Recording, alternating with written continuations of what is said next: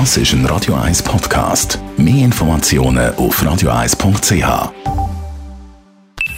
Die Morgenkolumne auf Radio 1. Präsentiert von Autop und Stützliwösch. Wir bieten den Schlieren, Zürich-Tüfenbrunnen und am Hauptbahnhof professionelle Innenreinigungen an. Wir freuen uns auf Ihren Besuch. Matthias, guten Morgen. Guten Morgen, Dani. SBB in der Krise. Ja, kaum sind die Sommerferien vorbei. SBB in der grössten existenziellen Krise von den letzten Jahrzehnten. Heute die Weltwoche auch der Titel SBB in der Krise. Überall Rücktrittsforderungen, auch gegen den Andreas Meyer. Das ist wirklich ungewöhnlich. In der AZ am Wochenende hat der Patrick Müller einen völlig scharfen Kommentar geschrieben gegen die SBB. Also Töne, wo man sich nicht gewöhnt ist. Der Vorwurf ist immer ein bisschen, ja, Verspätungen oder Züge sind ausgefallen. Aber ich glaube, jetzt geht's um viel mehr.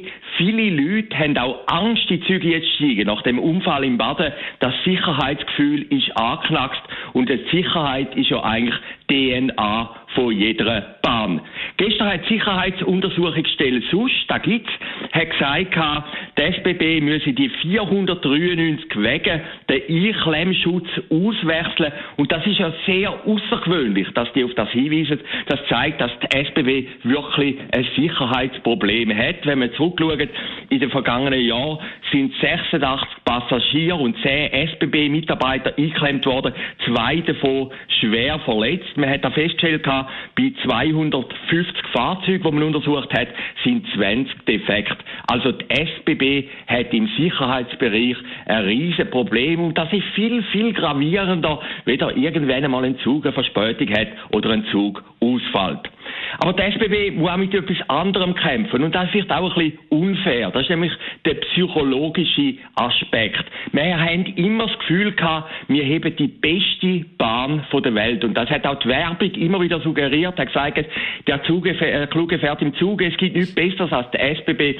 Aber wenn man einmal ins Ausland geht, zum Beispiel nach Deutschland oder mit äh, französischen Bahnen umfährt, dann merkt man, die sind auch nicht so schlecht, die sind besser geworden. Also der SBB ist sicher nicht mehr ein Maß aller Dinge. Aber gleich, jede Unebenheit misst man immer an dem Klischee, wir sind die beste Bahn. Und dann hat sich aber ein bisschen ein Tabu gebildet. Man hat SBB gar nicht mehr richtig gewagt zu kritisieren. Das ist sicher ein Punkt für die Krise, aber da kommt auch noch ein etwas anderes dazu. Da ist die fehlende Empathie. Die SBB hat immer gesagt, wir sind stark in der Digitalisierung, wir haben eigene Shops etc. etc. Schlussendlich ist natürlich die SBB auch ein Transportunternehmen, wo von A nach B möglichst sicher muss Passagier transportieren.